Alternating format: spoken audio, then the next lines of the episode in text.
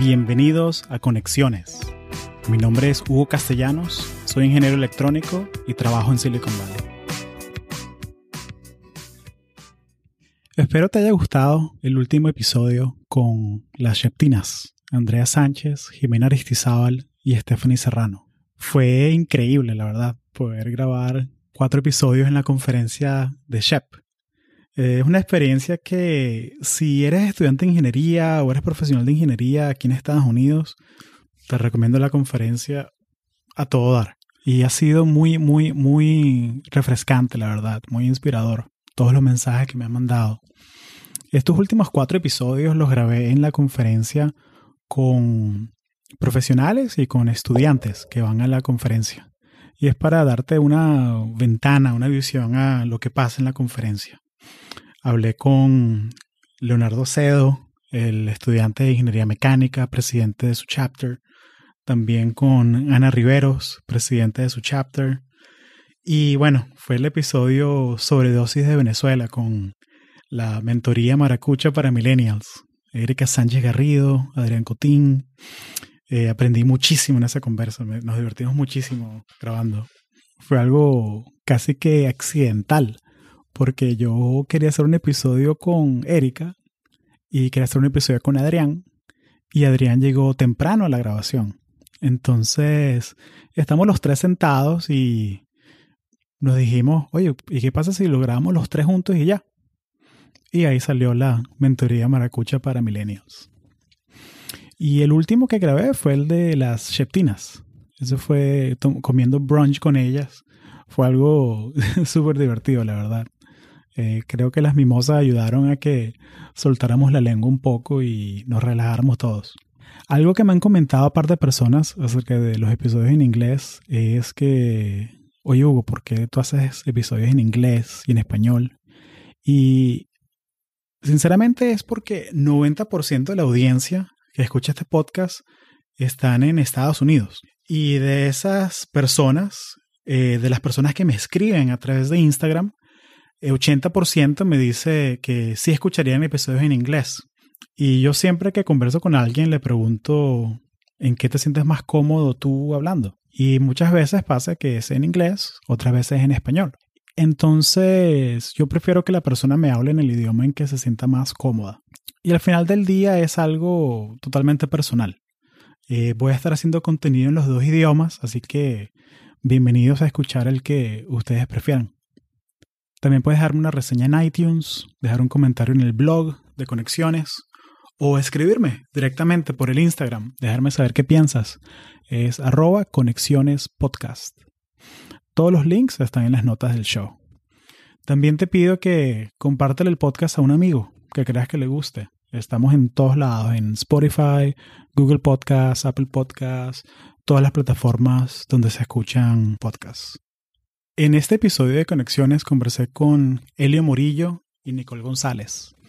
Son dos ingenieros de NASA en el NASA Jet Propulsion Laboratory en el sur de California. Este es el laboratorio que se especializa en todas las naves espaciales no tripuladas los robots autónomos que visitan planetas y estudian todo el sistema solar. Eh, específicamente, ellos trabajan en el laboratorio que se especializa en la misión Mars 2020. Si vieron la película de Matt Damon, The Martian, exactamente ese es el laboratorio donde ellos trabajan. Es algo realmente increíble lo que ellos hacen día a día. Entonces conversamos sobre cómo llegaron los dos a la NASA y el ambiente de trabajo, cómo es trabajar dentro de NASA, cómo es trabajar en un proyecto que toma cuatro, cinco, seis años en dar frutos. Además de todo el trabajo que ellos dos hacen en la NASA, tienen aparte un proyecto para ayudar a dar clases de tecnología, de STEM, en Puerto Rico. Él y Nicole usaron sus dos semanas de vacaciones y tiempo personal para viajar a la isla después del huracán María y realizaron un programa piloto para dar clases de STEM a estudiantes afectados en Vega Baja.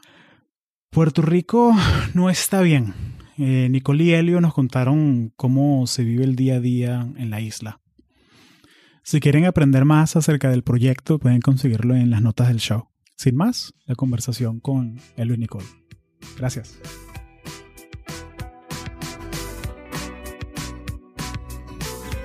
Nicole González, Elio Morillo, bienvenidos a Conexiones. Mil gracias, un placer estar aquí. Muchas gracias, estamos muy felices de poder hablar con ustedes y compartir nuestras historias. Gracias a ustedes, gracias por hacer el tiempo un sábado aquí en Los Ángeles. Eh, yo sé que en la NASA, en JPL, los mantienen bien ocupados, entonces aprecio mucho cada minuto que me están regalando. Mil gracias a y, ti. y la audiencia yo sé que la aprecio mucho también, la- los estudiantes y los profesionales y la gente que quiere aprender qué hace la NASA, eh, quieren, se los agradecen también. Pues para nosotros es un honor poder compartirlo. Gracias. Entonces comencemos con Elio, Nicole. ¿Cómo cuentas tú tu historia? O sea, de, si tuvieses que resumir tu historia en cinco minutos, ¿cómo la resumirías? Bueno, pues yo primero que nada tendría que agradecerle todos los sacrificios a mi madre, que la que trabajó toda su vida para que yo llegara a donde estoy ahora. Y bueno, en, en cinco minutos el resumen. Pues nací en Ecuador en el 1993, en una época que más o menos ya la economía del país estaba en baja. Y en, ese- en, en mis primeros cuatro años de vida se dolarizó el país, que hasta hoy en día se utiliza el dólar en Ecuador.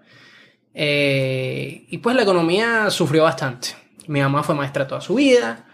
eh, trabajaba en dos escuelas diferentes. También trabajó en universidad por mucho tiempo. O sea, ya fue maestra, así que se imaginan cómo fue mi niñez. Y de ahí a los cuatro años nos mudamos a Nueva York. En Nueva York tenemos la mayor, o sea, la mayoría de la familia de mi mamá ya están en Nueva York, están mis abuelos, están algunos de mis tíos, mis primos.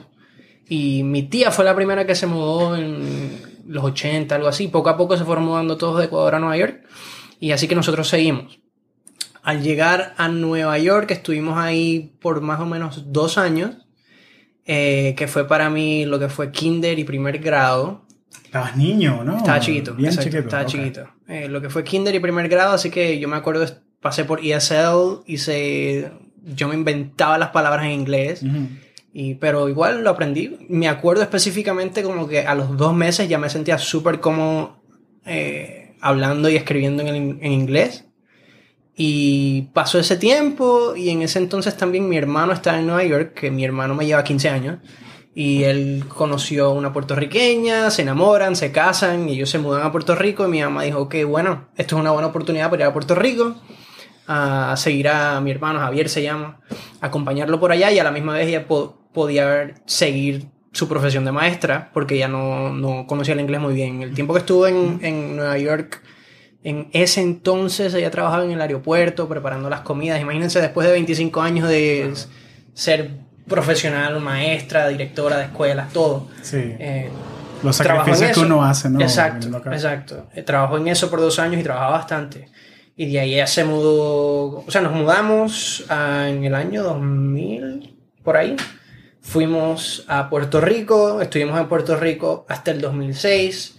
Nosotros fuimos de las primeras familias que se fueron. O sea, hasta hoy en día la gente se está saliendo de la isla. Ujú. Y mi mamá, por la experiencia que vivió en Ecuador, que se daba cuenta de lo que estaba pasando en el gobierno, el decaimiento económico, Todas las tendencias. todas las tendencias ella las conocía. Ella dijo, esto se va a poner feo. Esto aquí va a ser horrible.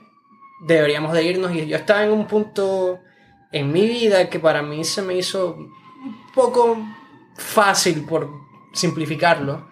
Eh, obviamente dejé amistades, o sea, yo estaba formándome en Puerto Rico con todo, estudié allá, todo. Claro, eso explica tu acento, ¿no? De la- Exacto, es bastante mezclado y depende con, quién, depende con quién hable, en verdad, se me cambia No, cada y te rato. pasas todo el tiempo conmigo. Exacto, exacto, se me cambia cada rato. Sí, Nicole es más boricua que, más boricua que el mofongo, Exacto, entonces olvídate. exacto. No sé si diría eso, pero Y entonces en el 2006, al final del 2006, eh, nos mudamos a Nueva York de nuevo. Así que en Nueva York yo completé high school y estuve por allá Eh, y ahí fue donde- en esa época fue donde me empecé a desarrollar todo el interés por la ciencia. O sea, desde chiquito, honestamente, lo clásico, yo jugaba con mis legos, me inventaba cualquier cosa, me ponía a construir mis juguetes, hacía de todo. Y pues en high school fue que en verdad se fue formando, me puse mucho más a lo que es la investigación, tuve unos maestros increíbles que me apoyaron en todo eso, nos presentaron a un- profesores en universidades, tuve la oportunidad de participar en un programa de verano con- en Cooper Union en New York City, que ahí fue un programa de ingeniería eléctrica que construimos un robot y Cooper Union es la que, la que es gratis, ¿no? La que no tiene era tuition. gratis. Era Ah, gratis. Ya cambiaron. Pero sí, si tú entrabas a esa universidad, te cubría hasta el 2015, creo que fue. Te cubrían todo. O sea, Ah, todo, todo, todo. sí, que era, acuerdo que era. increíblemente difícil entrar a esa universidad. Claro. Em, pero sí, o sea, un prestigio increíble si entraba. Eh, y participé un verano ahí, aprendí bastante. Ahí fue que dije, ok, esto es lo que quiero hacer. Ahí fue cuando ya se me formalizaron los términos técnicos de lo que es electrical engineering versus mechanical versus todo, porque ahí nos enseñaban todo eso. Y entonces, pues, como todo senior en high school, pues empecé a solicitar a las universidades. Solicité como a 16, entré a 4, me ofrecieron ciertas becas en ciertos lugares, pero donde más me sentí conectado y donde más como que demostraron interés en que yo vaya a esa universidad fue University of Michigan. Y desde ese entonces, o sea, fui a University of Michigan, conocí a mil gente, los programas, el apoyo que tuve, increíble, la gente de SHIP la, la conocí ahí. O sea, tengo que darle todas mis gracias a la Universidad de Michigan por, o sea, por estar donde estoy ahora, por todo el conocimiento que desarrollé en la universidad. Eh, me apoyaron bastante. Y obviamente a mí me encanta regresar y mantengo la conexión con muchos de los estudiantes que están ahí todavía. Y Claro. pues bien, y de ahí, en lo que estuve en Michigan, viajé por todo el país. eh, tuve cuatro internships entre el undergrad y mi maestría, que la hice toda seguida. Y pues al, trabajé en SpaceX, trabajé en Boeing, trabajé en G Aviation y JPL. Y pues de todas esas, pues JPL fue la que me convenció. Claro. eh, y ahí estoy ahora. Claro, buenísimo, buenísimo. Y, y más adelante te voy a preguntar un poco de, ya que tú estuviste en SpaceX, que ¿cómo ves esa diferencia entre el emprendimiento espacial privado y público? No, o sea, porque, porque es algo que, o sea, porque, o sea, yo vivo en Silicon Valley y en Silicon Valley es como que todos somos locos y Elon Musk es nuestro rey. O sea, la, la- la gente lo, lo tiene en un pedestal ahí de que, de que a, a él y, y es un genio el carajo, ¿no? O sea, ¿qué No, pues obviamente. Entonces, no se pero lo, me no da. Sí, pero me da mucha curiosidad eso, porque, o sea, yo he visto que, o sea, como que todo el mundo es diferente. Entonces, la gente que se siente más cómoda trabajando su 9 to 5, ¿sabes? Y me voy a la casa y chévere, me voy a ver Netflix, ju- ju- jugar con mis perros o lo que sea. Pero en irse a un startup es otro estilo de vida completamente diferente. Entonces, me, me- más adelante te voy a preguntar un poco de, de eso, de, de SpaceX versus JPL. Por supuesto. Porque me da mucha curiosidad. Y Nicole, Pues ah, yo nací y me crié en Virginia. o sea, tú eres gringa. Bueno, es más complicado que eso. Es mucho más complejo que eso, así que Ah, pues- cuéntame, cuéntame. Pues mi papá es puertorriqueño y mi mamá es cubana. ¿Y cómo terminamos en Virginia? Sí. Pues mi mamá a los 13 o 14 años se fue de Cuba y terminó en Puerto Rico. Y de ahí mis papás se conocieron en high school, mi papá estudió ingeniería y terminó consiguiendo trabajo acá porque en Puerto Rico no se conseguía. Claro. Eh, ser ingeniero en Puerto Rico es muy difícil y pues la historia mía es bien parecida a muchos de los puertorriqueños que están en los Estados Unidos, que se tuvieron que ir porque los papás no conseguían trabajo o ellos y pues le dicen el brain drain, porque eso mismo es, que, que mucha gente, muchos profesionales terminan teniendo que buscar trabajo afuera porque simplemente no existen.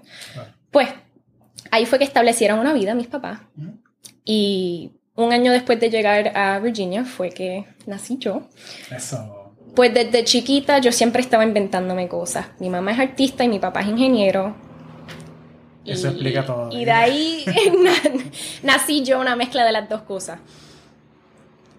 Me pasaba inventándome juegos de mesa, creando cualquier invento para resolver problemas en la casa. Veía lo que hacía mi papá, que era el que arreglaba todo en la casa siempre. y, y a mi mamá, que me ayudaba a diseñar muñequitas y hacerles ropitas, cualquier cosa. So, los juguetes los hacíamos dentro de la casa. Claro. Y desarrollé ese amor de crear algo con tus propias manos.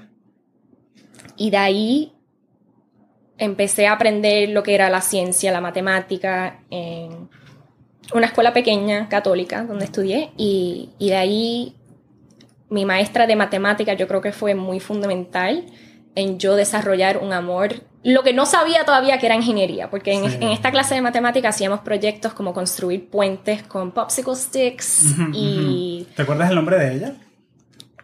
ah, Yo me acuerdo del nombre del mío, es Andrés Márquez, sexto grado, Caracas, Venezuela. pues sí, Kimberly Morrow. Kimberly Morrow. Sí. Un saludo a Kimberly que está por ahí.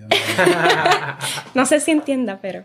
Le mandamos un mensajito. Pero que- sí, yo creo que voy a tener que mandarle un mensaje. Sí, hay que, hay que agradecerle, porque uno siempre se acuerda de esos maestros que, que nos dejaron esa huella, ¿no?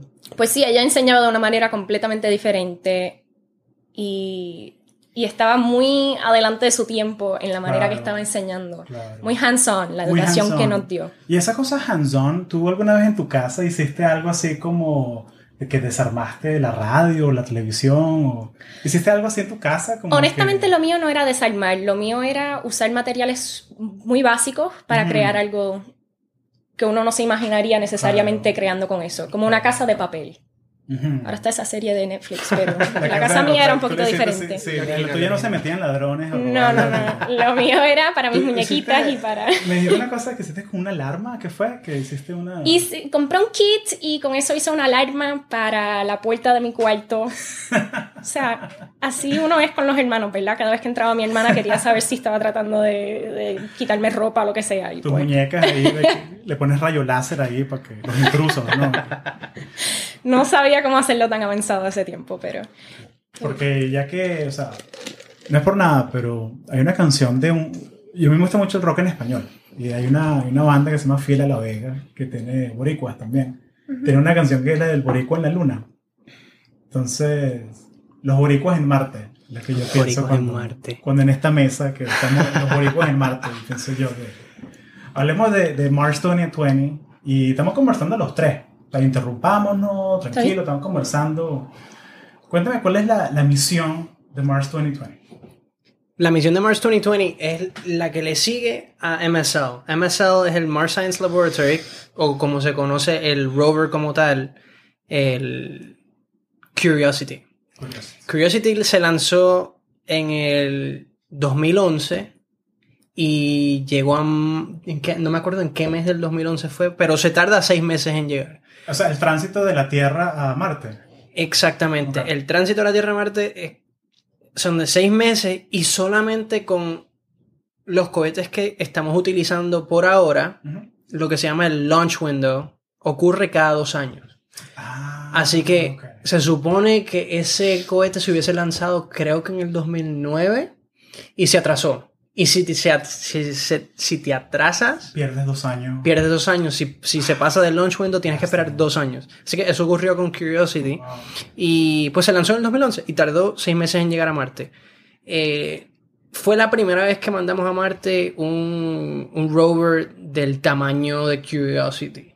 Antes de Curiosity fue Opportunity, eh, Habla-. Háblame del tamaño, porque para la referencia. La referencia, yo- Curiosity- Si yo, tengo un, si yo tengo un Toyota Corolla. eh, Exactamente. De ese mismo es? tamaño. Imagínate, Curiosity es del tamaño de tu carro. Un sedán Un cuatro sedán. puertas. Sí, exactamente. Claro, Perfecto.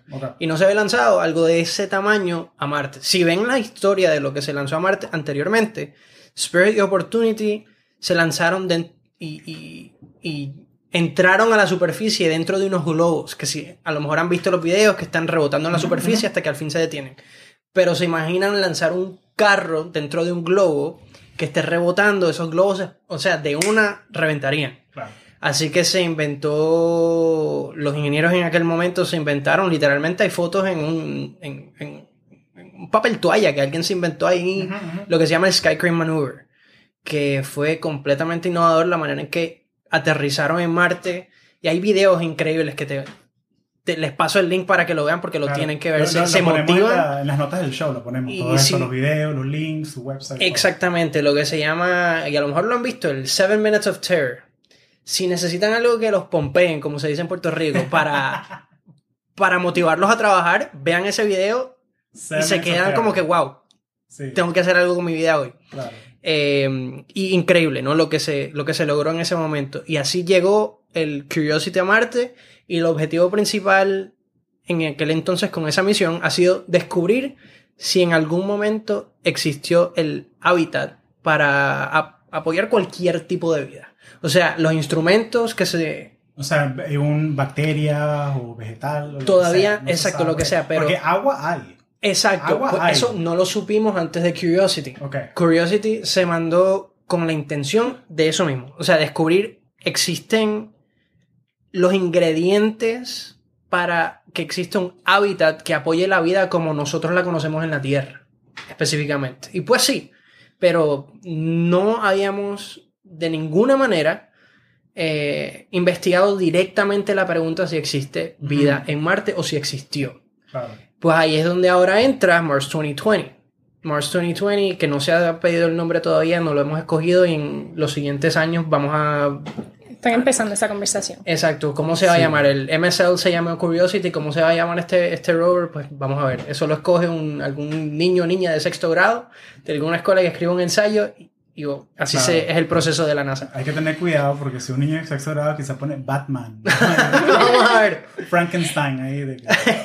Vamos a ver.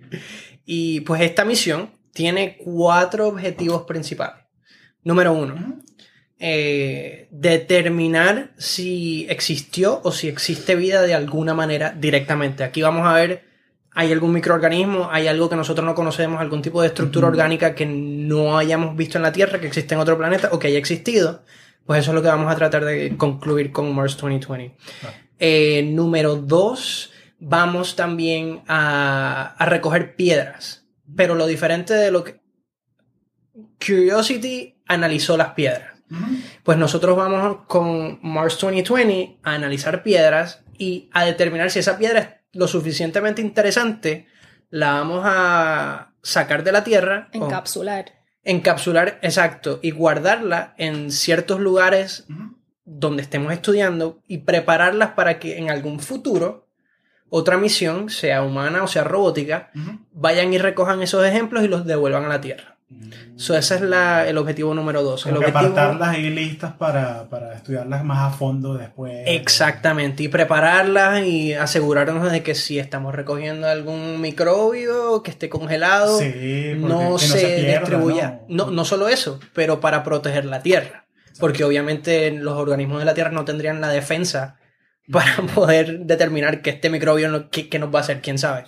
Pues si eso ocurre, pues estamos tomando todas las medidas necesarias. Eso, abre como que una puerta de terror, ¿no? Porque uno no sabe sí, exacto. es como que, bueno, aquí todos somos del Caribe, ¿no? Entonces, como que cuando vinieron los europeos a América, que se trajeron todas las enfermedades y todo, uno no sabe. Ese es el mejor ejemplo, exactamente. Así que lo mismo, nosotros estamos haciendo todo lo posible para traer esos ejemplos en algún futuro y proteger la Tierra. Qué curioso, no había pensado eh, eso. Y a la misma vez a proteger la ciencia porque al traerlo para acá y analizarlo, tenemos que saber que lo que estemos analizando es verdadero, que no estamos contaminando. contaminando la ciencia de lo que estemos estudiando, que no venga de algo que se introdujo en el proceso de un astronauta que no, se le cayó un astronauta que no se lavó las manos. Exacto un pelo mío que cayó en el sistema electrónico y exacto.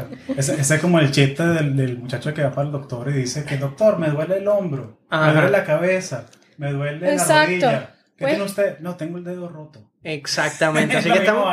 Exacto. Esa misma. mejor ejemplo. Eliminar el bias. Pues. Exacto. Exacto. Así que esos son dos de los objetivos. El tercer objetivo es seguir estudiando eh, el clima de Marte y la geología y entender o tener un mejor entendimiento de la atmósfera y del clima y de las diferentes, o sea, de todo lo que pueda ocurrir en Marte. Ya. Y el cuarto objetivo vamos a también a preparar la, la desarrollar y entender los métodos que pueden apoyar a los astronautas cuando visiten a Marte. Específicamente, la misión lleva un instrumento que va a convertir el dióxido de, carbono en En oxígeno. en, en componentes útiles para los humanos. Oxígeno y agua.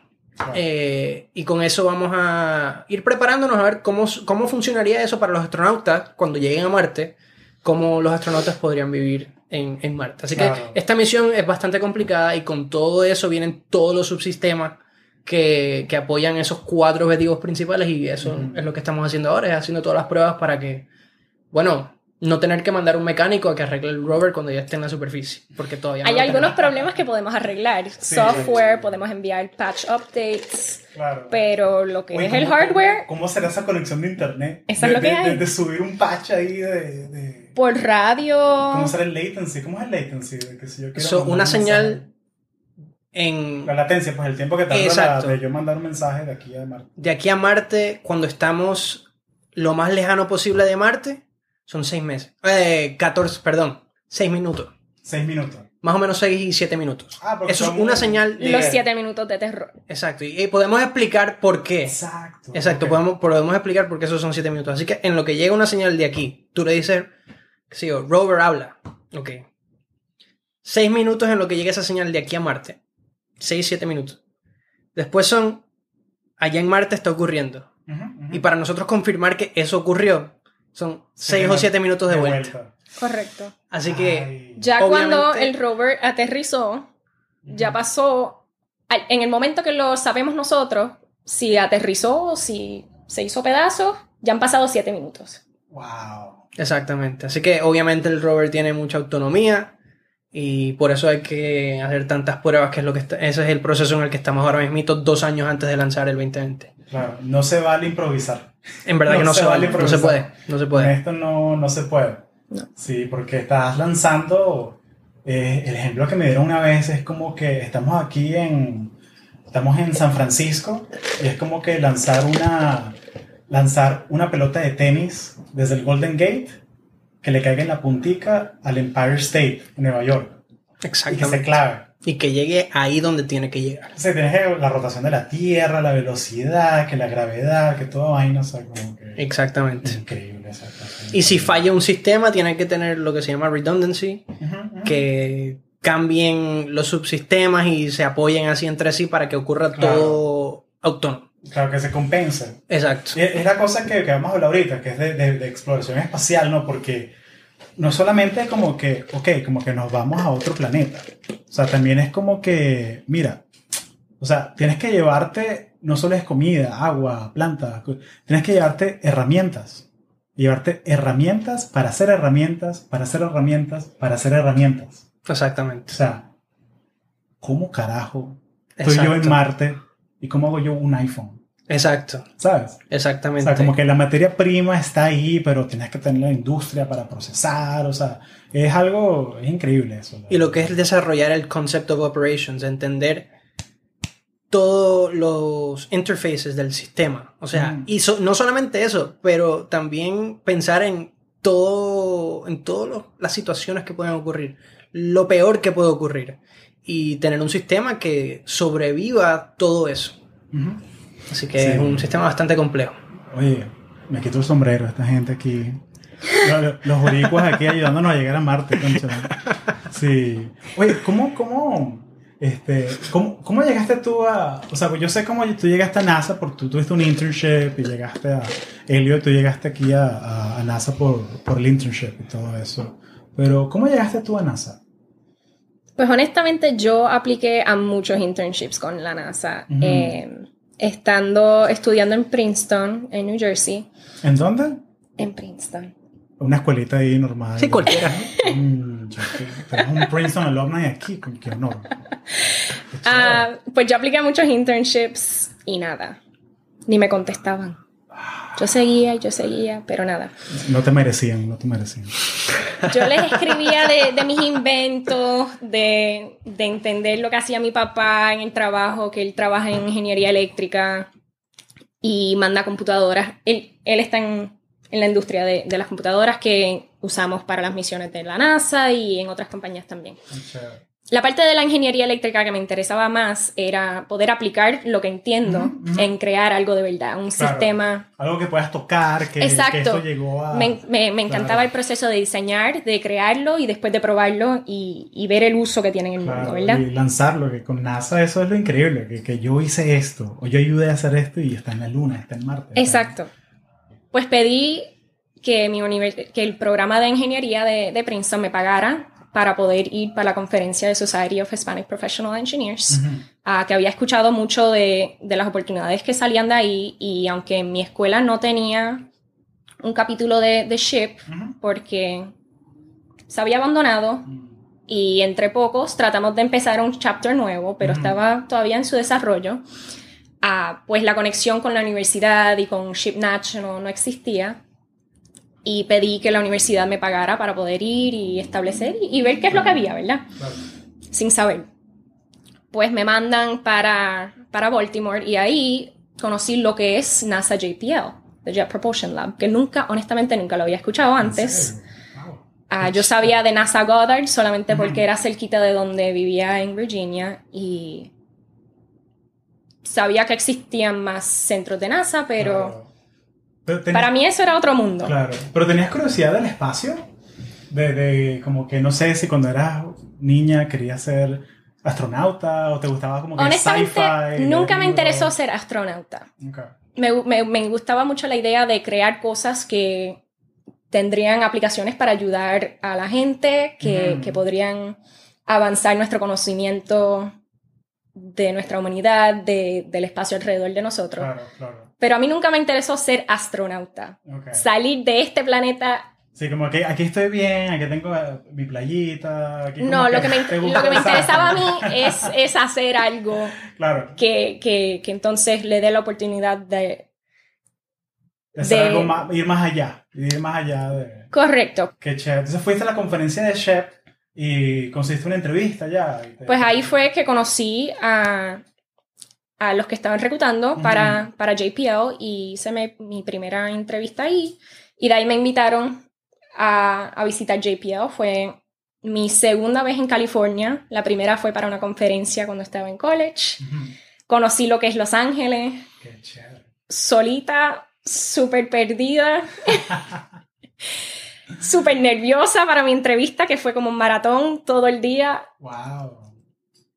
Y pues sí, de las oportunidades que, que se me ofrecieron, me interesaba mucho lo que es JPL, ah, que siempre está muy enfocado en, en la imagen pública de poder compartir lo que hacemos dentro de JPL. El conocimiento, ¿no? Porque es una, una entidad pública. Es- Es una institución muy abierta Qué bueno. Que... Sin fines de lucro, básicamente. sí. O sea, que todo lo que hacemos nosotros es para el bien de la humanidad. No es para el bien de un producto, no es para el bien de la compañía. Claro. Es más que lo que nosotros aprendemos lo compartimos con el mundo. Y los científicos y los ingenieros afuera de JPL que quieran usar la tecnología que se desarrolla en JPL, Sí. lo pueden Exacto. hacer. Sí, hay una cosa que me gustó mucho de, de, de JPL, que me, me metí a la página para investigar, ¿no? Y, y averiguar cosas aquí para preguntarles, y era una frase que es que, above all, we are made up of explorers. Más que nada, somos exploradores.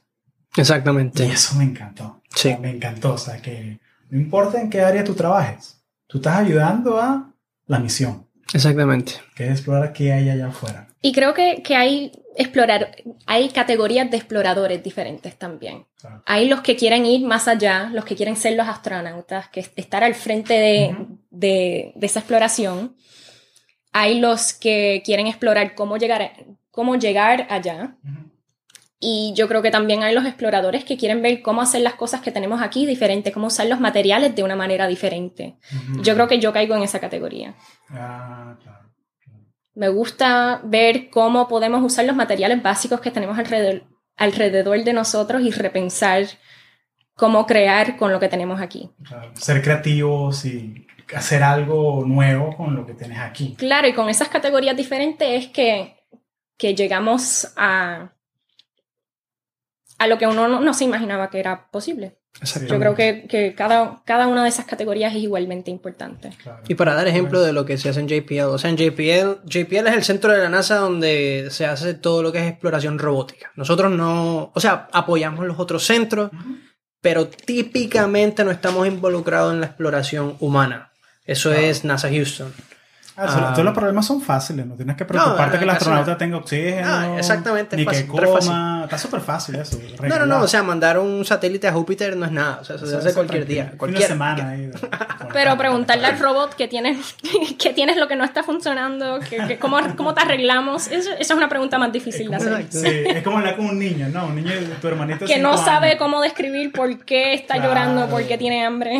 Exactamente. como, yo siempre pienso el veterinario, ¿no?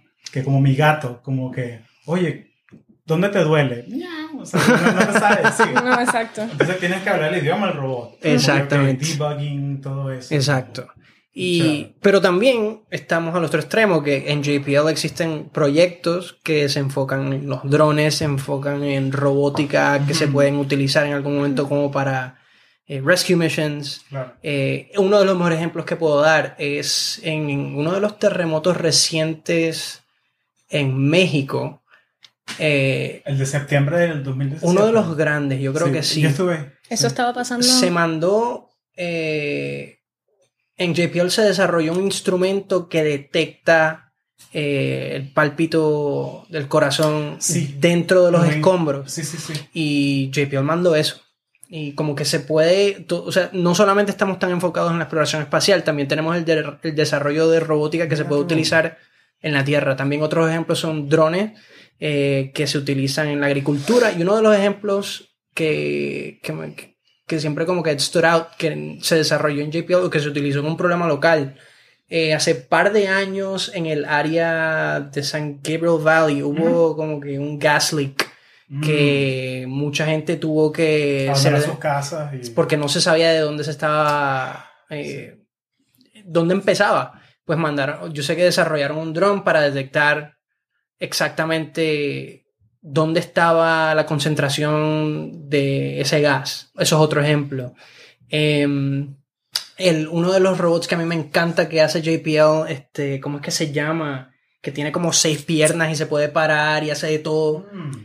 Hace poco tuvo la polémica Robo Simian. Hace, hace, poco estuvo en una de las polémicas que se prendió en fuego por una batería, que todas las, todas las baterías se están prendiendo en fuego en, todo la, toda la industria.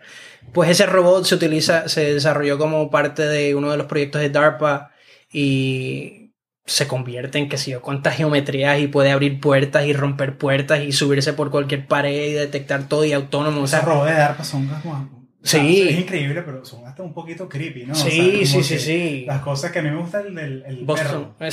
lo que, lo que es Boston Dynamics. Sí, que lo empujan y como que no se cae. Sí, no, y no sé si has visto los más recientes que se parecen a los de. ¿Cómo es que se llaman los de Black, Black, Mirror? Oh my gosh. Justo ahorita con Gaby en la mañana estamos hablando de Black Mirror. Y además los robots y todo eso también. Pues esos robots, hace poco Boston Dynamics enseñó uno que es muy parecido al que sale en uno de esos episodios y de verdad que es como que, ok, we're here. Sí, Ojalá que no caiga en las manos de alguien que no tiene que caer, o sea, en verdad que sí.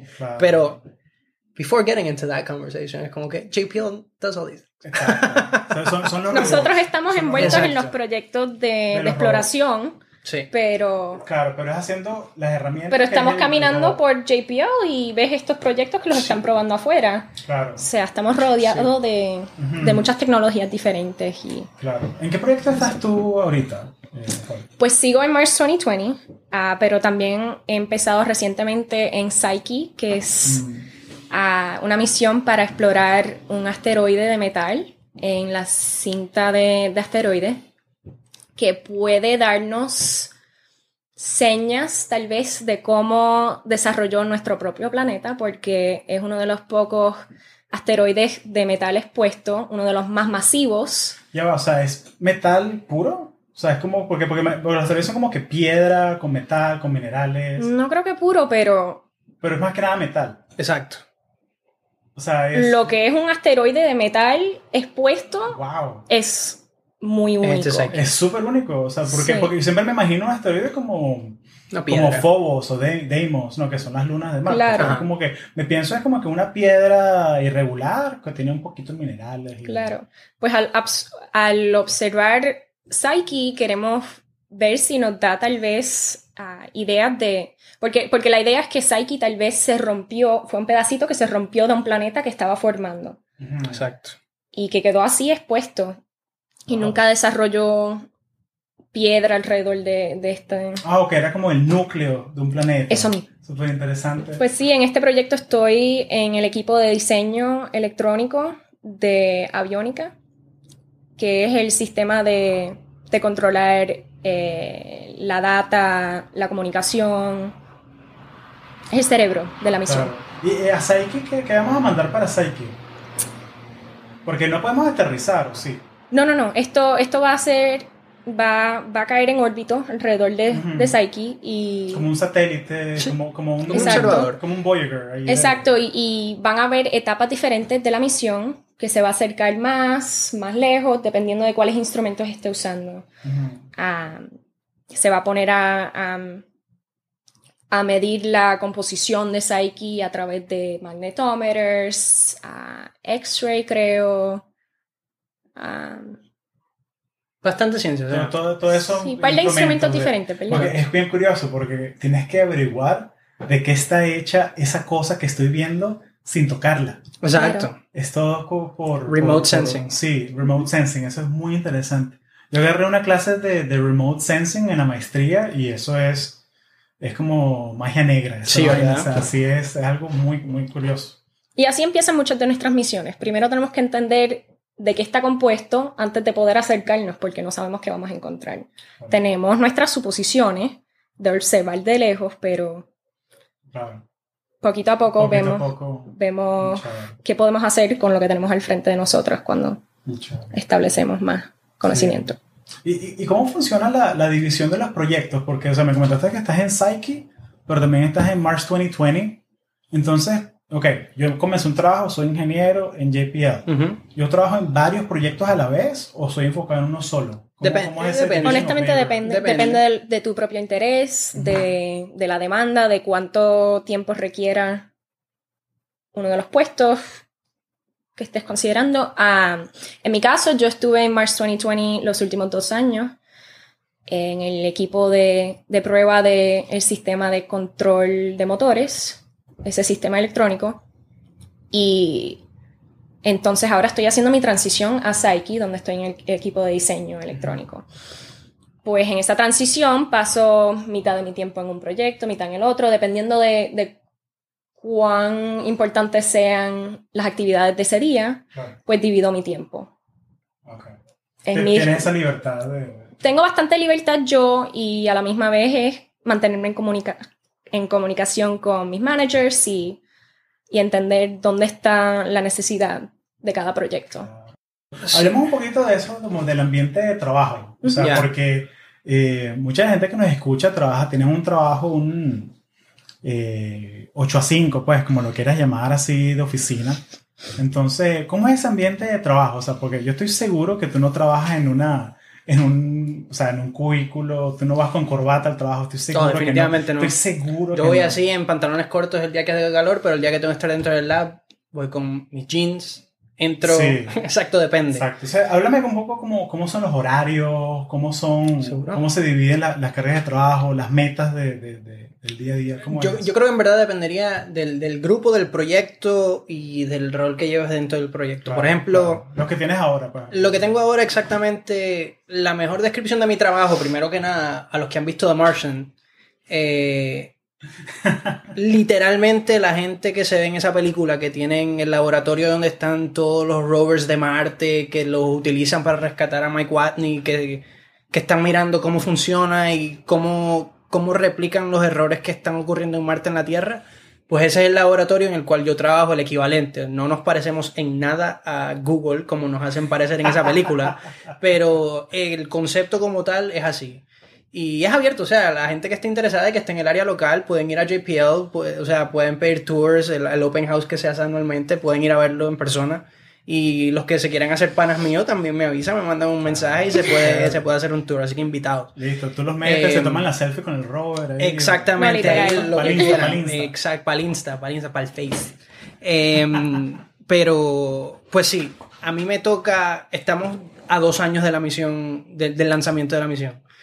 Pues todo lo que se llama, lo que se llama VNV, Verification and Validation, eh, del sistema y cómo funciona el software con el hardware y cómo se apoya este subsistema con este otro subsistema y cómo se espera todo que funcione con lo que se llama fault protection por si uno de los subsistemas falla que otro subsistema va a apoyar ese subsistema y cómo se mantiene al final del día viva la nave cómo se mantiene viva el, el- rover.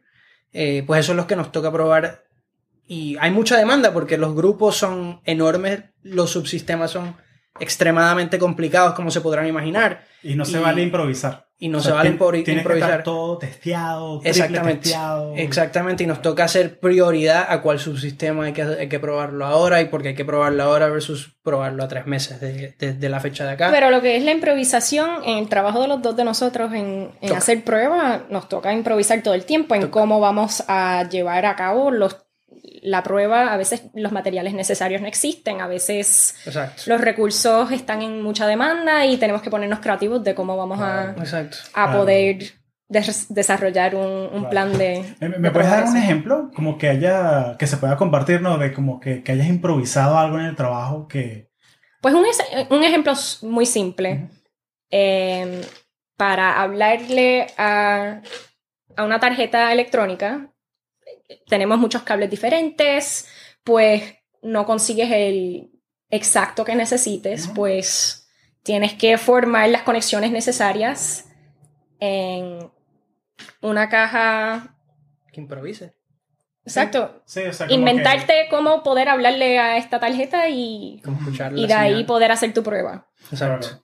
O sea, casi como que diseñar tú el mismo, el, el cable... A veces no hay tiempo para hacer un cable. Exacto. Te ¿En lo tienes que inventar. Sí, porque los cables son bastante complicados. O sea, lo que son un cable como tal, que va a un conector específico a otro conector específico, Exacto. hay que pedirlo con tiempo y te lo hacen al tamaño que lo necesitas para que la señal sea... o sea, a veces tienes que coger dos cables que los puedas conectar uno al otro y después de ahí hacer las conexiones necesarias y Exacto. Al garete. Pero si no hay tiempo, se hace Bastante. bastante al garete y te inventas ahí con un cable con otro, llegas al, al pin que necesitas y se escucha lo que hay que, que escuchar y Exacto. es como que, ok, this works, let's move on. Sí. Oye, ahí tenemos... Eh, otro- voy a- tengo ese, otro- Nombre, ese es el nombre bueno, lo voy a proponer para el Robert, al garete. el, Robert, Yes. el próximo Robert. Honestamente- very accurate. Sí.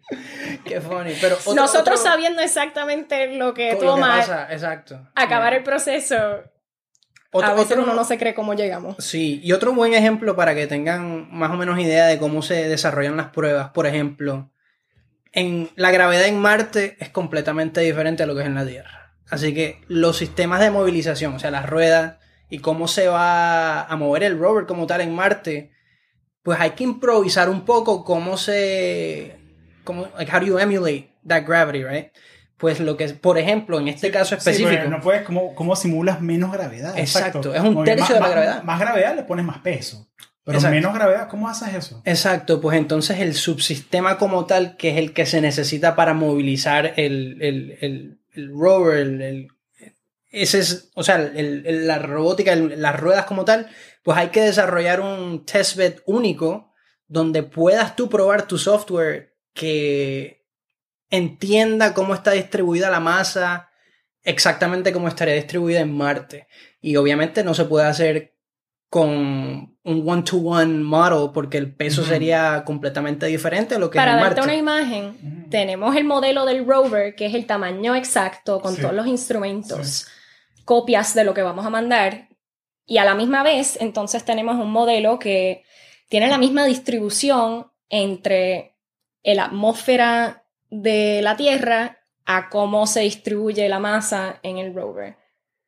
Que no es Ok. necesariamente el mismo tamaño de- del rover de verdad. Sí. Se llama Scarecrow, which is the funny part. Porque it's just like... el espantapájaros. es exacto, el- exacto. Es un modelo ahí, es como un draft ahí. De, de- Más o menos, más o menos. Y se puede pensar en- de esa, de esa manera. Es una Sí. buena analogía. Sí. Y, pues sí, o sea, tenemos que pensar en todas esas cosas y también, por ejemplo, el como clima. El, el, el, standing, o sea, es como que eh, estamos en Los Ángeles, estamos en Hollywood.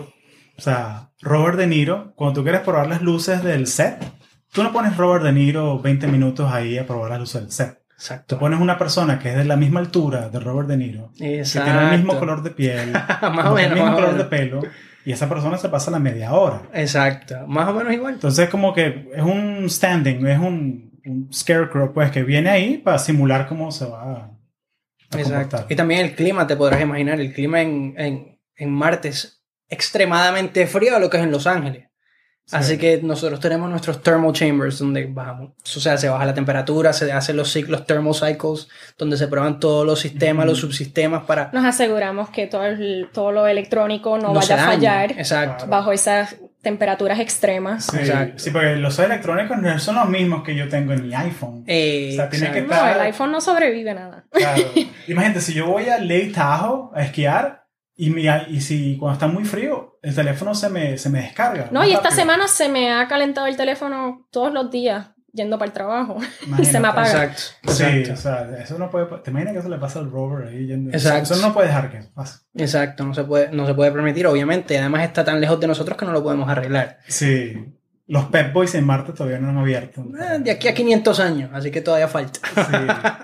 Ese, ese fue el chiste que te dije ahorita. Que, que, que sí, no, te imaginas cuando sea rutina y que el niño que. Papá, papá. El ¿dónde Space Mechanic, Sí. de verdad. El Space Mechanic, sí, el, el, el Mark Wahlberg, Mark Watney. Ajá, ajá. Sí, que papá, vamos a Marte, vamos a Marte. Otra vez. Ese es el tag de Instagram de Helio. Space También, Mechanic. Space Mechanic. Ah, Space Mechanic, chévere, chévere. ¿Cuál es el tuyo? Ah, el mío es súper simple y más personal. Chévere. no, no tengo, no tengo un tag interesante Chévere. todavía. Entonces, sí, me di cuenta ya que Elio es como que el Space Geek. Pero eres como que el Electronics Geek. Eres como que más de. I just want to build things. Yes. Qué chévere. I just want to invent. Qué chévere. No, una pregunta que, que, que me da mucha curiosidad. Que, y está para los dos, que cada uno la, la desenvuelva. Y, ¿Cómo le explicas tú a tu mamá lo que tú haces en el trabajo? Pues le compré The Martian en español para que se lo lea. Y porque también vimos la película juntos. Así que Qué cuando... esa película. Increíble. O sea, fue una de las películas que a mí me ha hecho mi vida mucho más fácil explicársela a los demás. Eh, Sí, Andrew Weir, él vive, el autor, él vive en del libro. Él vive en, en Mountain View, en Silicon Valley. Mira, imagínate. Él es ingeniero para Mobile Iron. Hacen software para teléfonos, para de seguridad. Vaya. Y en su tiempo libre, libre, él escribía, tenía un blog de historias. Mira, no sabía. Sí. Y Ajá. fue que empezó en su tiempo libre. Él es ingeniero, ingeniero. Ajá, ajá. Entonces, por eso el libro y la película está tan enfocada en, En lo, en lo técnico. en getting the engineering right. Sí, y no, y hace bastante buen trabajo. O sea, Sí, en verdad sí. que para lo que va a ser viajar a Marte para un ser humano Sí. está bastante, es bas- bastante relevante. Entonces, comprándole The Martian, como que le explicaste ahí. Ah, sí, obviamente poco a poco le, le explicaba las misiones científicas, así le explicó a todo el mundo, le enseñó lo que es la, la ciencia de la Tierra versus la ciencia de otros planetas, eh, lo que es la exploración humana, dónde hemos llegado versus dónde queremos llegar, y por qué no es tan fácil ir a Marte, porque sí. Eh, pues todo eso toca explicar en, en los términos más básicos que se pueda y eso nos tocó también en, en Puerto Rico, que les vamos a contar Claro, ahora. vamos a hablar de Y eso, de- de- recientemente de Puerto cuando, Rico. cuando hicimos una charla también en una, en una, una escuela, escuela local. cerquita de Sí, aquí, sí, porque, porque es algo interesante, porque o sea, tú puedes hacer la cosa más grandiosa en el trabajo, así hacer un milagro de la ciencia en el trabajo, pero ser capaz de comunicarlo Es difícil. y explicarle eso a una audiencia diferente. Desde, sí, pues tienes que explicar, ¿no? Es- es un, es un arte eso. Es un arte, es difícil. Sí. sí. ¿Cómo le explicas tú esa, esa conversación de que qué haces tú en JPL Claro. si viene abuelita y te pregunta qué, qué haces tú en... Honestamente lo encuentro muy difícil Sí. describir lo que yo hago porque a la diferencia de lo que hace Helio, estoy más separada de- del sistema y no puedo, al describir la misión, no les dice mucho de lo que hace en mi trabajo, lo que hago en mi trabajo de día a día, que es a, a un Ah. nivel mucho más Analizar circuitos, como tal. analizar circuitos, diseñarlos y, y probarlos requiere software, a poder conectar todo el hardware, pero, pero cómo describirle eso a alguien que no tenga Fundación la técnica. fundación técnica Sí. es muy difícil porque tienes que verlo. Tienes que verlo. Tienes que verlo. Y para mi mamá, cuando me visitó en Los Ángeles, la llevé a JPL y entró a mi lab para poder ver exactamente lo que yo hago, porque yo tratar de describírselo, solamente lo puedo describir con la tecnología que tenemos alrededor de nosotros, pero los circuitos que estamos analizando de día a día son mucho más complicados, Claro. electrónicos, expuestos a en comparación con, Sí. con la tecnología que tenemos alrededor de Claro. nosotros que Ya está hecha, está preparada. está, sí, ¿cómo se dice? Obscured. Yo tengo que asegurarme que cada resistor, cada componente electrónico esté haciendo lo que tiene que hacer. Y que no se queme. Y que poquito a poco, analizando los circuitos más complicados, poniendo más de estos pedazos juntos, que siga funcionando. Sí. Y que ya cuando tenga una caja completa que funciona, se lo pueda pasar a los que prueban el sistema, empiezan a poner todas estas, estas estos Piezas. sistemas complicados, los empiezan a poner juntos y, y asegurarse que uno hable al otro, que prendan cuando se supone que prendan. Pero, pero lo que se hace en mi equipo es, Al componente, a nivel de componente. sí, Parte mucho de- más específico y por eso, Claro. es, por eso es un poquito difícil tratar de describir exactamente lo que hago. Claro, claro. Estoy que a mí me gusta, yo, yo soy ingeniero electrónico, pues, yo trabajo en product marketing. Entonces mi, mi trabajo es agarrar el producto que estamos vendiendo, que es técnico, y crear historias alrededor del producto.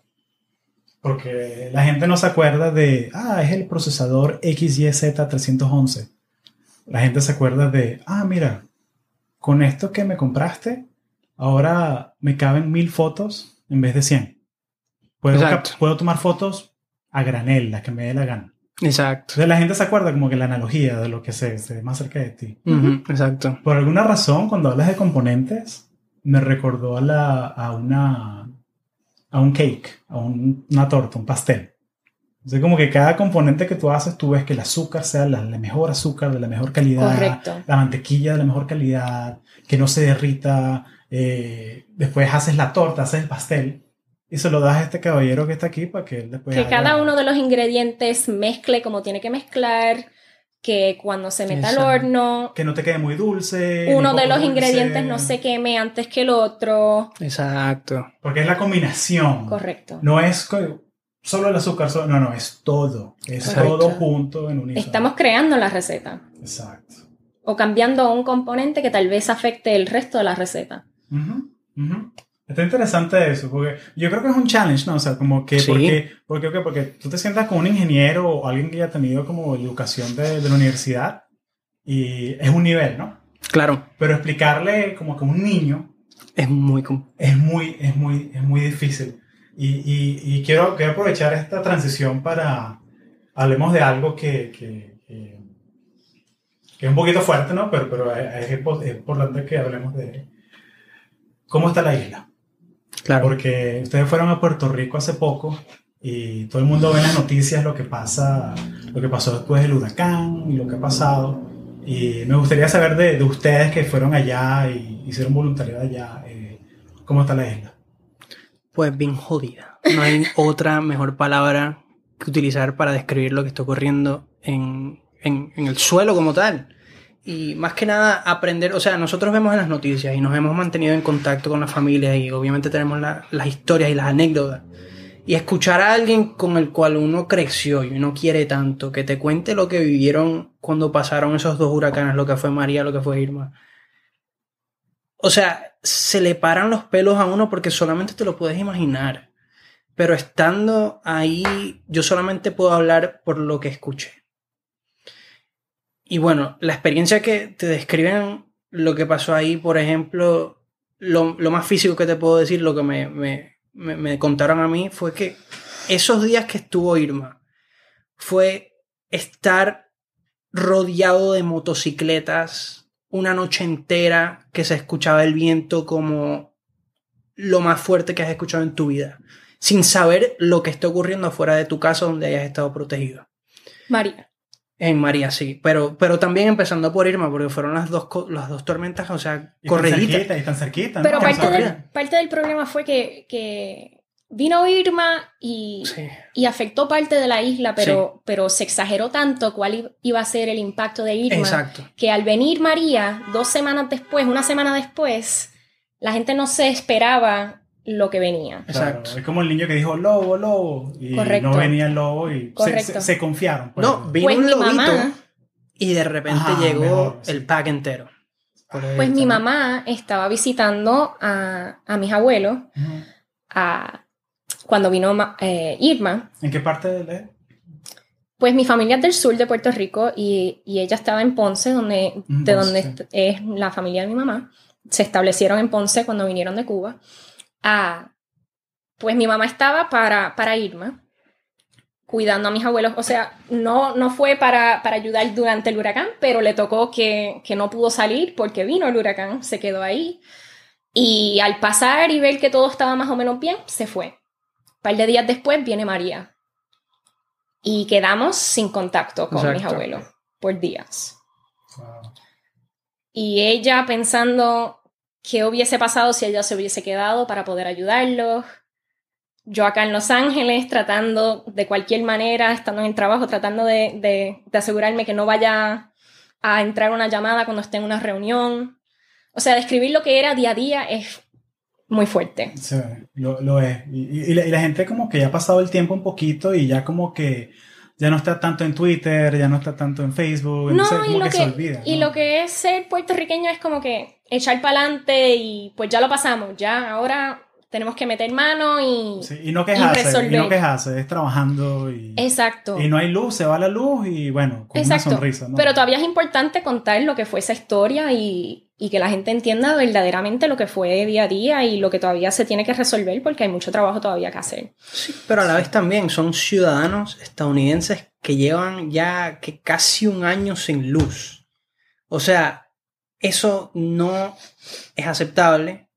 Si hubiese cu- ocurrido como estábamos conversando antes, sea en Chicago o en Nueva York, donde sea, Sí. ya se hubiese arreglado en una semana. Sí.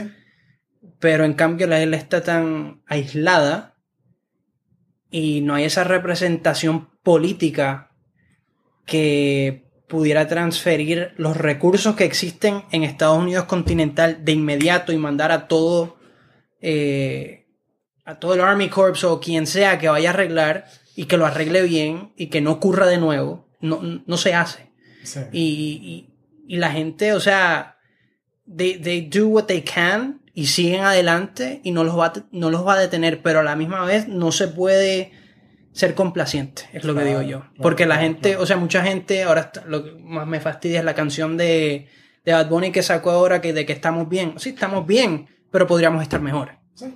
Y ese mensaje de que podríamos estar mejor y deberíamos estar mejor es lo que de verdad hay que seguir luchando. Sí. Y lamentablemente la realidad social, que o sea, estaba ocurriendo poco a poco desde el 2006, desde que yo me fui, fue el brain drain, como estábamos conversando, que la gente Y se estaba saliendo. porque Y yo antes. estoy aquí por, por eso mismo. Exacto, el, el, el brain drain como tal ha estado ocurriendo poco a poco. Y en lo que han sido estos huracanes hizo que ahora hicieron que la isla ahora se está quedando hasta sin doctores. Lo más, lo más básico que nosotros aquí... Y eso es fresquito ahorita. Ahorita pasó algo en Silicon Valley, hay una incubadora, Y Combinator, Ujú, eh, Sam Altman, toda esta gente. Y hay una, la primera startup boricua que entró a, a- se llama Brain High. Y es precisamente ese problema, que los doctores en promedio en Estados Unidos, cada uno tiene 2.000, 1.800 pacientes. O sea, la oficina de los Ujú. doctores. En Puerto Rico son 4.000. Entonces, ¿qué pasa? La gente llama para pedir una cita y... Seis hay- meses, Sí, tres meses, Sí, algo así. O sea, en verdad la cosa está así de... es, es más básico, no te contestan.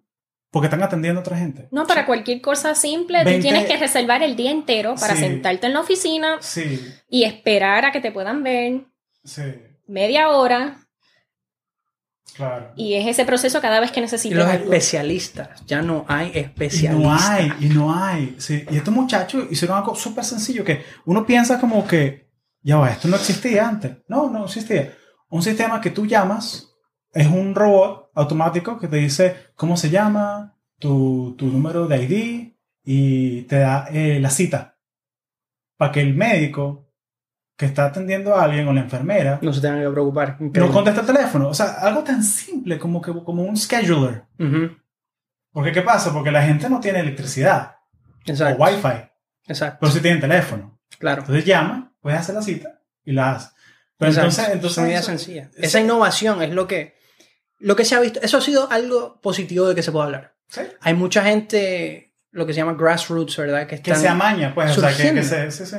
Que hay muchas, la las comunidades se están organizando. La, la gente está creando sus propias soluciones con lo que se pueda.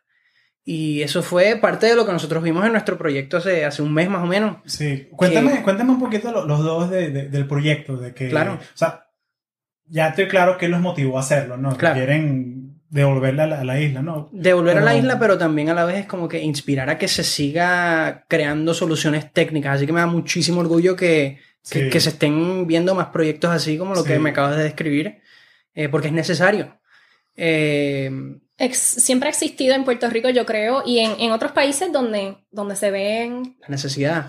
Pocos recursos específicos para lo que se tenga que desarrollar, Sí. pues la gente se tiene que poner creativa Claro, y bregan claro. con los materiales que tengan alrededor de Sí, ellos. la necesidad es la madre de la invención. Exactamente. Claro, y, y podemos hablar todo el día de los inventos que salieron del huracán y, y que se ven de día a día. Mi abuela sacó la batería del carro y de inventó de ahí cómo cargar los teléfonos cuando no tenían sin ser ingeniera y sin conocer, o sea, Y esto, Exacto. y esto abuelita, una, una señora, señora. ¿sabes? Como que, imagínate. Ella dice que yo salía a ella. Pues lo veo, lo veo. Pues lo que queríamos hacer con este proyecto era coger esa... Lo que queríamos era utilizar esa creatividad que existe ya en ser inventores naturalmente y utilizar los materiales básicos que tenemos alrededor de nosotros de una manera de crear algo nuevo, de desarrollar soluciones técnicas más complicadas y de, de inspirar a los jóvenes que quieran desarrollar sus propias soluciones y, y que las soluciones para estas comunidades vengan de, de ellos. de los que conocen más los problemas que tienen de día a día, porque alguien puede entrar desde afuera y tratar de resolver los problemas que tiene una comunidad con pocos recursos, o ellos mismos pueden decir, esto es lo que necesitamos y lo vamos a desarrollar para nosotros mismos. ¿Cómo se mantiene? ¿Cómo se desarrolla? Y se sigue estableciendo y cómo se hace sostenible. Exacto. Eso es clave, porque, Exacto. porque, porque eso pasa mucha, y, y pasa en otros sitios que es como la, ok, vamos a ir a ayudar este pueblito en República Dominicana, o en Haití, o en África, en donde sea, pero después te vas y se acabó el proyecto. Claro. O sea, como que el- Es una cosa darle una solución, es otra enseñarles cómo crear sus propias Sí, soluciones. Enséñales a pescar. Empowerment. No, no le des pescado, enséñales a pescar. Exacto. Enséñales a hacer cañas. Exacto, exactamente. Entonces eso fue parte de la motivación, pero a la misma vez nosotros, al no estar en la isla con todo lo que ha pasado, pues obviamente nosotros conocimos las historias por anécdotas. Escuchábamos, escuchábamos nuestra familia. nos Lo decían- único que hablan de día a día, todavía se escuchan esos cuentos. Ya estamos a más de un año desde. O estamos, No, estamos casi, casi, a un año de- Sí. del huracán y, y todavía seguimos hablando de, de las anécdotas de día a día, de cómo fueron que, que echaron para adelante y, y de cómo se, pudier- se tuvieron que poner creativos para, sobrevivir. para sobrevivir, sí. Y pues al ir, al ir nosotros y al tocar el suelo puertorriqueño y al viajar por la isla, eh, pues ya no- yo había estado. Exacto, eso sí. Eh, yo no había ido. Una de las, por ejemplo, una de las casas en donde las cuales yo crecí ya no existe. Se la llevó el huracán. No había luces en los semáforos. O sea, lo que fue. Y eso fue hace un mes. Eh, ir por las calles, ver una de mis escuelas completamente destrozada. O sea, eso fue extremadamente impactante. Eh, cafés donde yo iba con mi mamá después de la iglesia el domingo. Tapados con madera cerrados. O sea, eh, lo que es ver en persona versus lo que es escuchar por anécdotas es, algo completamente diferente y lo necesitábamos entender. Porque para nosotros poder contribuir, pues en verdad que este fue uno de, las, de los primeros proyectos, porque nos al final del día nos toca regresar y seguir trabajando y tener gente en el suelo que siga trabajando. Así que al hacer esto, Y establecer conexiones con los que ya lo están haciendo, Sí. poder Sí, compartir sí. los recursos Claro. que desarrollamos nosotros. Y por, y por eso este podcast se llama Conexiones. Claro. Porque, Mira porque, que- porque sa- ¿sabes lo que, lo que ha nacido de esto? Es que ahora to- la gente que, que, que, que ha escuchado el podcast busca a la gente que ha entrevistado por LinkedIn, por Instagram y les escriben. claro, que, no somos favor- los primeros que hemos hecho un programa así, pero mucho del material lo desarrollamos nosotros. Claro, Sí. claro. Pero Y podemos aprender uno del otro. Por supuesto. Cuéntame un poquito más específico como que de- del, del proyecto, de, de, la- Claro. de los talleres de, STEM, Claro. de, de co- como que... Y los detalles así que, que, que te acuerdas pues de que, de que eran las clases, cuánta Claro. gente, porque, porque este es el- importante que poner esa imagen ¿no? en la gente. Claro. Este fue el trial run. Pues decidimos hacer un programa de tres días y cada día enfocarnos en un tema diferente de, de ingeniería, muy relevante a, a las tecnologías más impactantes de hoy y también a, a, a temas que los podamos enseñar a través de, de proyectos muy hands-on, porque estos son chicos que no tienen acceso a lo que tú y yo, si nos da la gana de comprar por Amazon un Raspberry Pi o comprar un... No pueden ir a Fry's Electronics aquí a Exacto. comprarse un breadboard. ahí, Exacto, no hay, no hay. exacto, Exacto. eso no, no, no lo hay, es muy y el complicado. punto también era enseñarles cómo usar los materiales que tienen disponibles, porque a nosotros irnos, si traemos kits avanzados, nos vamos y se quedan sin cómo aplicar Sí, lo que aprendieron esos Claro, tres días. claro. Exacto. Solo que los Me gustó enseñan. mucho que en el flyer tú pusiste que traigan sus patinetas, su bicicleta, o sea, como que las cosas que tienen, ¿no? Para que demostrarle cosas, Sí. principios de mecánica. Sí, sí, sí. Entonces, el primer día eh, fue introducción a robótica. Como cuáles son los sistemas, no solamente que se ven, que ellos ven, obviamente, como estábamos hablando en los videos de Boston Robotics y todo, pero que alrededor de ellos es un sistema robótico. Introducción a lo que es un prototipo. Exacto. Exacto. Lo que es un prototipo y, el, y el, la creación y el, el- el proceso de diseño de... La idea de, de hacer las cosas mal y tener que empezar otra vez, de Exacto. Y eso fue lo que hicimos el primer día. El, desarrollamos un prototipo de un rover eh, muy simple, con una banda elástica, cartón, cartón, pega caliente, o sea, con materiales que ellos tienen acceso, que tienen Claro. acceso cualquier día en su escuelita y que las maestras tienen y, y que pueden seguir comprando y pueden seguir Y el primer cosas. día también fue enseñarles cómo usar los materiales que estamos. Sí, exacto. cómo, cómo usar pega caliente. Exacto. Algo muy básico, Y de una ¿verdad? manera segura, pues, que son muy niñitos, ¿no? Exacto, Claro. exacto. No, igual Claro. se quemaba todo el mundo ahí, era como, No, vamos pero a pegar esto, tómate. Ay, ¿qué La pasó? primera hora, todos los nenes venían súper tímidos como para ver, ok, pues así es que voy a manejar esta herramienta. Y al final del día ya los veías prendiéndolo ellos solos y, Se quemaban y seguían. y arreglando. Exacto. Uf, sea, eso fue más o menos en resumen el primer día. El segundo día fue energía sostenible, donde hicieron una turbina de viento y un carrito. carritos eléctricos. Un carrito eléctrico. Y el tercer día fue más enfocado en la exploración espacial. Así que hicimos un modelo de satélite y un cohete que lanzamos al final del día.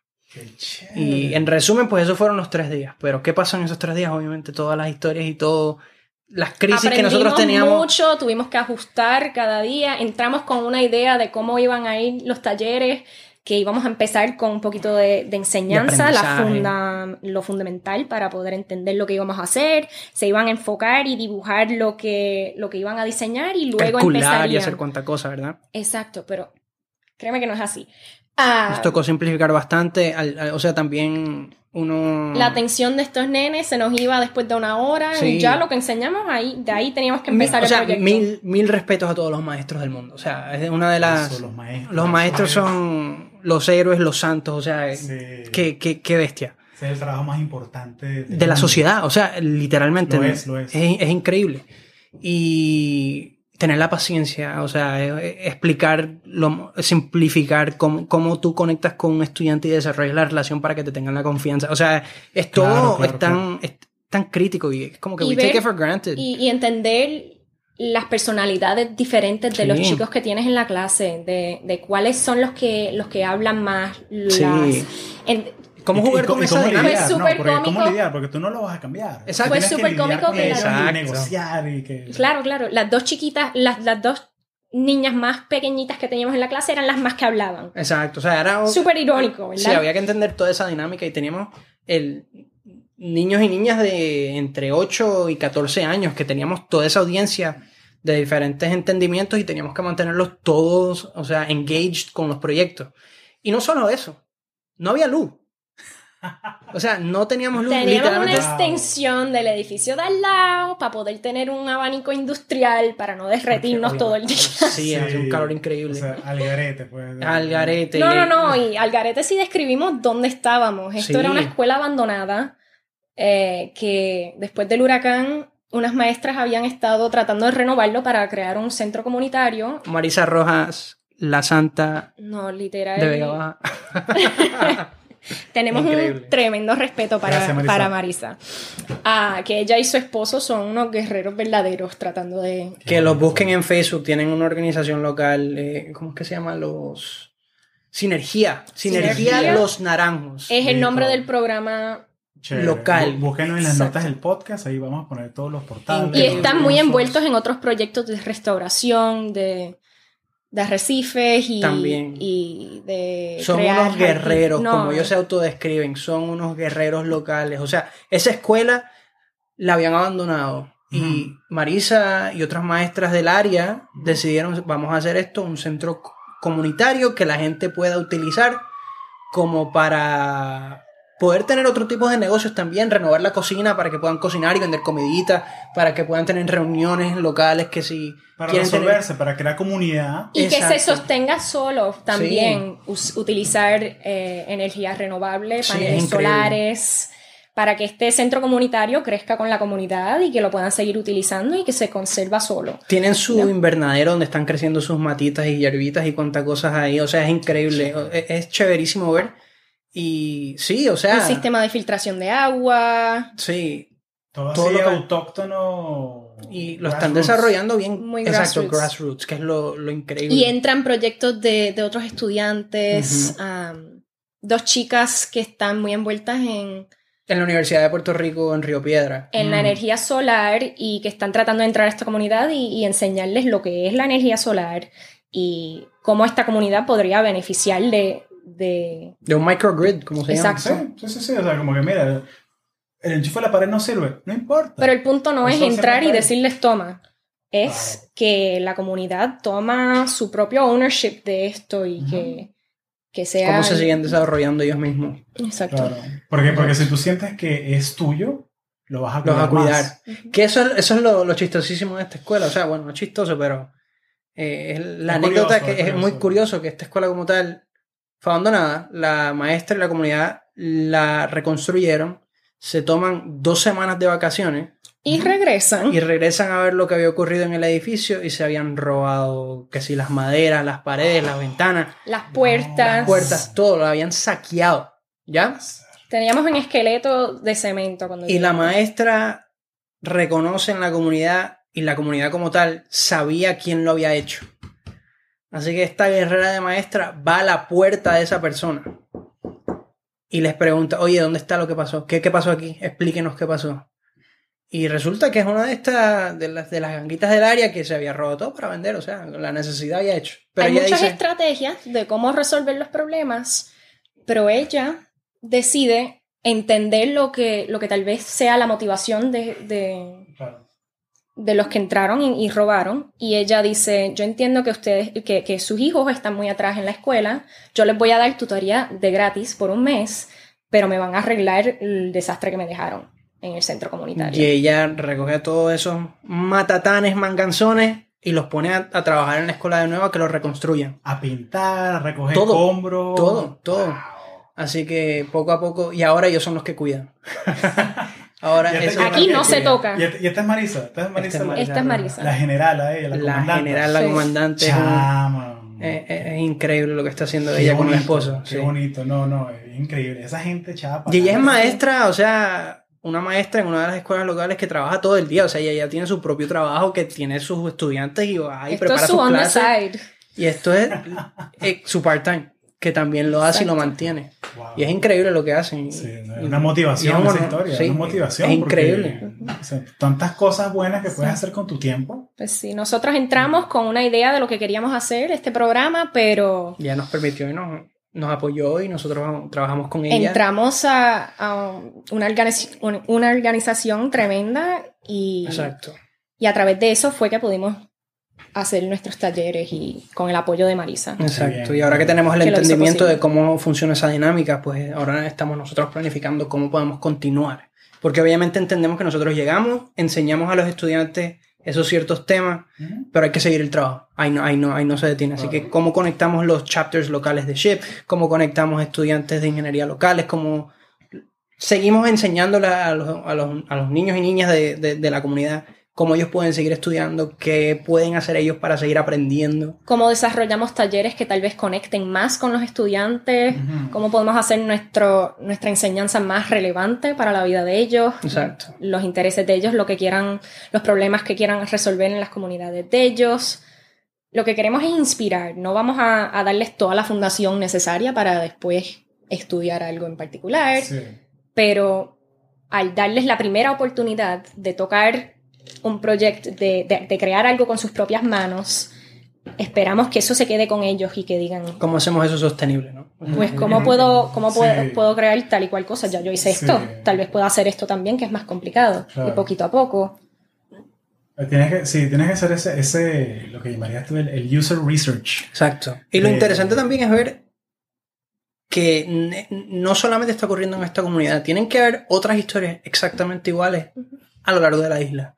Que las comunidades se están ayudando así solas y cómo nosotros estando afuera podemos entrar y ayudar de una manera sostenible. Es lo, es lo el, el challenge. Sabíamos que íbamos a hacer muchas cosas mal, que íbamos a entrar con una idea de lo que, lo que íbamos a hacer y que íbamos- a salir con un producto completamente Sí. diferente. Pero decidimos hacer antes de, de tener todas las, las soluciones, todas las respuestas para Ah. nuestras preguntas y a través del proceso ir aprendiendo. Equivocando, se aprende. Exacto. Exacto. Exacto. Equivocando Es el se proceso de aprende. ingeniero. Eh, es el círculo ¿no? de lanzar, medir, mejorar. Exactamente. Lanzar, medir, mejorar. Este fue Es un prototipo círculo. para nosotros. Lo Este es, lo es. Y, y bien, tienen ese, ese background los dos de ingenieros, de trabajan en cosas súper complejas. Entonces esto tiene que haber sido también, o sea, es, es, o sea, estoy muy orgulloso de ustedes, la verdad. En serio que me, me alegra mucho que, que, que hayan- hayamos podido compartir este tiempo hablando de esto. Sí. Y el apoyo se necesita en la isla todavía, así que hay, hay miles de maneras que, le- que la gente lo pueda seguir No, haciendo. Y, y Sinergia de los Naranjos, vamos a compartirlo. de- Sí. de- cuéntame, cuéntame cómo este proyecto que lo quieres hacer es sostenible y todo esto, como, ¿cuál es el siguiente paso? de- Nuestro sueño es que en algún momento sea una organización non-profit, que pueda seguir creciendo, que, que se repita, que otras organizaciones locales puedan también aprender de lo que hicimos o, o enseñarnos a nosotros cómo hacerlo mejor. Exacto. Pero ah, Nosotros eh, ser parte de la solución. exactamente. Ayudar donde se pueda y quien lo quiera, porque tampoco nos podemos imponer. Exacto. Y lo importante también, yo creo, el, el siguiente paso es cómo podemos nosotros, estando fuera, seguir la comunicación con este grupo de estudiantes.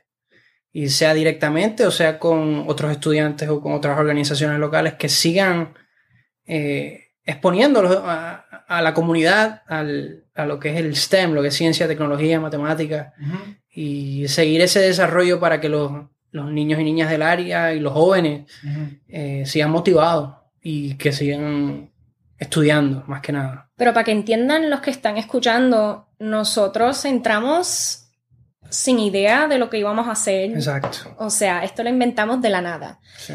Y, y se hizo posible a través de donaciones de nuestras amistades. Esto fue de nuestro bolsillo y de los bolsillos de nuestros amigos y amigas. Exacto, nosotros no recibimos ninguna beca de, de la NASA para hacer esto. Sí, Esto- Llegaste tu tiempo de Y vacaciones. usamos exacto. correcto. O sea, de las dos semanitas que te dan de vacaciones al año, O te sea, fuiste hay 10 días niveles, allá. hay niveles diferentes de, de cómo Exacto. contribuir a las soluciones y nosotros decidimos dar de nuestro tiempo, de nuestros recursos, de, de lo que entendemos nosotros del proceso de crear y, y en pedirle a, a los networks de nosotros que nos ayuden, pero nos pueden pueden, pueden construir a la solución a través de donaciones, a través de ayudándonos a, a A desarrollar talleres. Exacto. Exacto, a conectarnos a, a otras personas que estén haciendo, que este- unirnos a, a la misma causa de otras personas. So, hay Sí. muchas maneras de, Sí. de unirse a la causa. Yo, yo le veo también algo, algo como que el, apoyo local, o sea, que, que es fundamental, ¿no? Que, Sí. que la comunidad se ayuda. Hay una cosa que hacemos en, en ventas, ¿no? Que es de- se llama Train the Trainer, Ujú, eh, entrena al entrenador. ujú. Que es que, mira, yo no tengo el tiempo para ir a, a México, a Bogotá, a Buenos Aires, a hablar con todos los clientes. No, no tengo el tiempo. Lo que hago yo es que yo hablo con gente de mi compañía que está en México, en Bogotá, en Buenos Aires. Yo voy una vez al año y los entreno en todos los productos que tenemos. Capaz de replicar ese modelo. Ir a la isla una vez al año, quizás dos veces al año. Agarras a esos muchachos 18, 19 años que están ahí, quizás hasta esos gangueros que, que ya están reformados. Sí, Y esa gente que son, los conviertes en embajadores del, del, del programa. ujú. Y le das, le enseñas, mira, estos son los kits que tenemos, estos son los kits que, este es el objetivo de este kit, este, ¿cuáles son los problemas en la comunidad? Agua. Ok, hagamos experimentos de agua, pues. Entonces, o sea, replicar ese modelo, creo que luego podemos conversar un poquito de eso. pues. exacto. exacto. Porque, porque, porque sí le veo mucho, mucho futuro, o sea, porque falta de ayuda hace.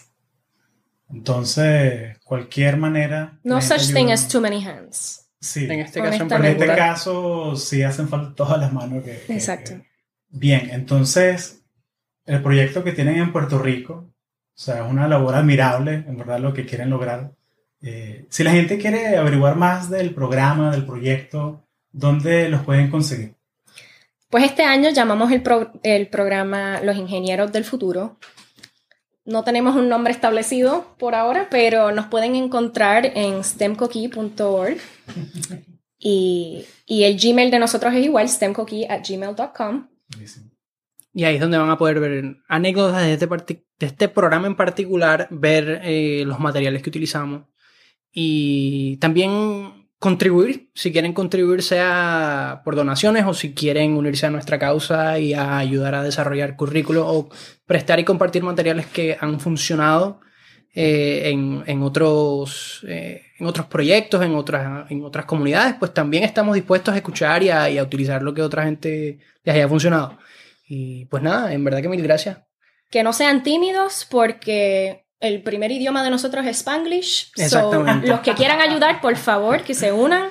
Eh, nosotros empezamos con muchos disparates a través de este proceso, so no se sientan tímidos. eh, Claro. podemos conversar abiertamente y lo que puedan contribuir, estamos muy felices de Muy dispuestos a Muy escuchar. dispu- dispuestos. Claro, claro. escuchar lo que nos puedan ofrecer. Qué bueno. Y esto lo escucha gente desde Argentina hasta Canadá, y Claro. aparte gente en Australia y Nueva Zelanda, así que me, me alegra mucho que, que hayan podido compartir la- el proyecto.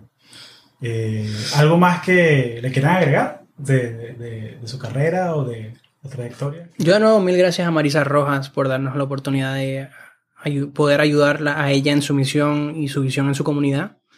Y hay que seguir luchando y trabajando y obviamente nosotros trabajando en lo que estamos haciendo ahora, siempre consciente. I mean, la mejor manera en que yo siempre lo pienso es como que nosotros estamos desarrollando misiones espaciales que van a otros mundos, pero a la misma vez nos mantenemos muy conectados en lo que está pasando en nuestras comunidades locales.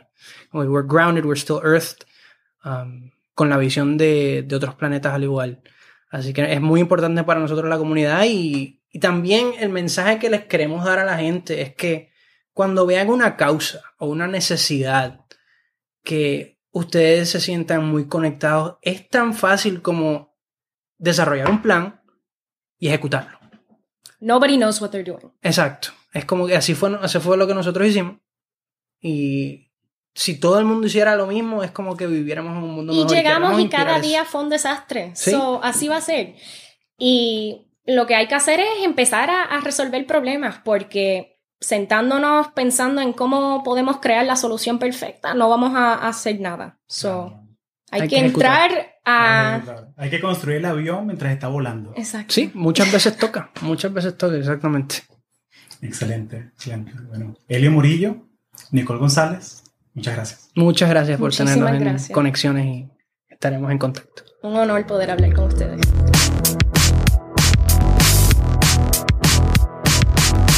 Bye.